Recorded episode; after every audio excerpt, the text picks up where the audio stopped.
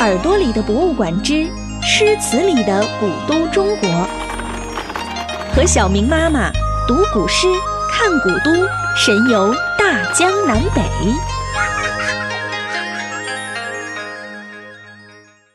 诗词里的古都中国，一日看尽长安花。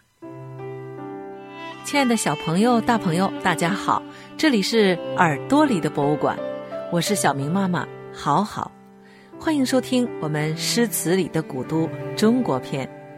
今天啊，让我们一起跟随唐朝大诗人孟郊，一日看尽长安花。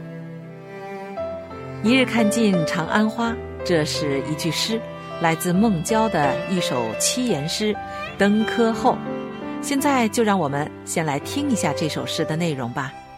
《登科后》，唐。孟郊，昔日龌龊不足夸，今朝放荡思无涯。春风得意马蹄疾，一日看尽长安花。话说，在唐德宗贞元十二年，也就是公元七百九十六年，当时四十六岁的大诗人孟郊。总算是迎来了他考中了进士的消息，这下可把他乐坏了。要知道啊，孟郊的前两次考试都是以失败告终的，而这一次终于等到了他扬眉吐气的一天，所以他觉得昔日龌龊不足夸，今日放荡思无涯。春风得意马蹄疾，一日看尽长安花。这意思就是说呀，在他考中了进士的这一刻，以前所经历的所有的不堪和伤心都没有必要再说了。现在的得意让诗人浮想联翩，都能想到以后幸福满满的好日子。在春风里，志得意满的诗人骑着骏马快跑起来，一天就能看遍长安城所有的名花。其实啊，小朋友们对于孟郊最熟悉的。应该是这首诗吧。慈母手中线，游子身上衣。临行密密缝，意恐迟迟归。从这首诗中啊，我们能够感受到，孟郊他应该是一个孝顺稳重的人。但是，让我们再看看《登科后》这首诗，简直是判若两人。昔日龌龊不足夸，今朝放荡思无涯。春风得意马蹄疾，一日看尽长安花。听听，这今朝放荡，这春风得意，这字里行间都透着诗人的霸气，透露着无尽的开心和喜悦，也真是让人很受感染呐。那么，考中了进士，真的有这么厉害吗？为什么孟郊会这么开心呢？这个呀，要从唐朝的科举制度说起。唐朝的科举制度是当时世界上最先进的选拔官吏的制度。这考试啊，不仅要层层往上考，而且科目众多，内容复杂，很多人考了一辈子都考不上。考七八次能考中，那真是太常见了。所以啊，孟郊考了二十多年，他才考了三次就考上了，是不是很了不起呢？还有啊，这句“春风得意马蹄疾”，孟郊这么急急忙忙的催马快跑，他究竟要赶去哪儿呢？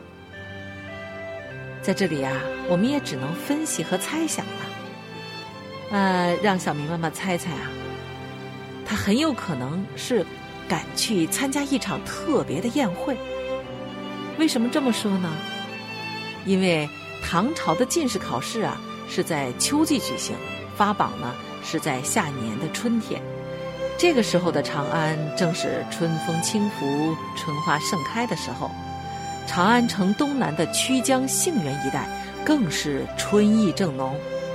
刚刚金榜题名的这些进士们，会在这里和同学们举行宴会。每当这个时节啊，长安城的贵族们都会全家出动来认识这些刚刚考中的进士们。其中有一个很重要的目的，就是从这些青年才俊中挑选到自家满意的夫婿。这场让全城贵族举家而出来围观的宴会，叫做探花宴。这个探花宴啊，会在风景优美、杏花如云的杏园举行。在这个探花宴上，主角叫做探花使，又叫做探花郎，和后来我们熟悉的科举殿试第三名的探花可是不一样的。这个探花宴上的探花郎。还有自己的特殊任务，共同选出同榜进士中最年轻而且英俊的两个人作为探花使，也就是进士中的小鲜肉，让这两位小鲜肉探花郎遍游杏园，沿途采摘园中最美的鲜花，用鲜花迎接第一名。不过，这个任务还有一定的风险哦，如果新鲜美好的鲜花。被人事先采摘了，探花郎还会受到惩罚。还有啊，这个探花宴呢，并不是官府出钱，而是所有参加宴会的人员 A A 制。每个人呢，还要带来自己的好酒或者好肉，和宴会成员一同分享。我们可以想象一下，这样良辰美景的杏园，有酒有肉，还有帅气的探花郎的曲江宴。满城都沉浸在一种诗意之中，这是长安城独有的气质，也是最吸引人的地方之一。最后还有一个问题：就算是春风得意，真的能够一日看尽长安花吗？这个答案当然是不可能的。咱们可以想象一下，在那种全城出游的情况下，在车马拥挤、游人争观的长安道路上。怎么能容得下孟郊策马疾驰呢？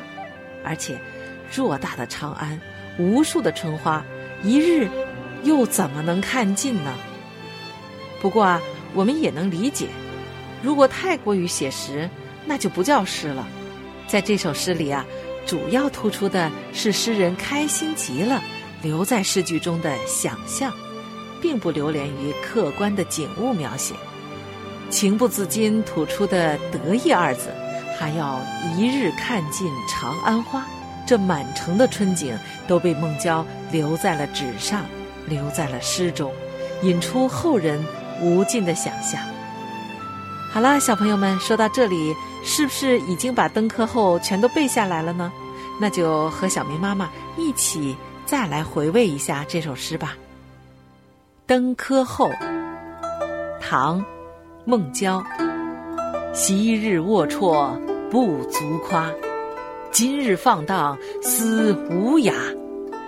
春风得意马蹄疾，一日看尽长安花。登科后，唐，孟郊。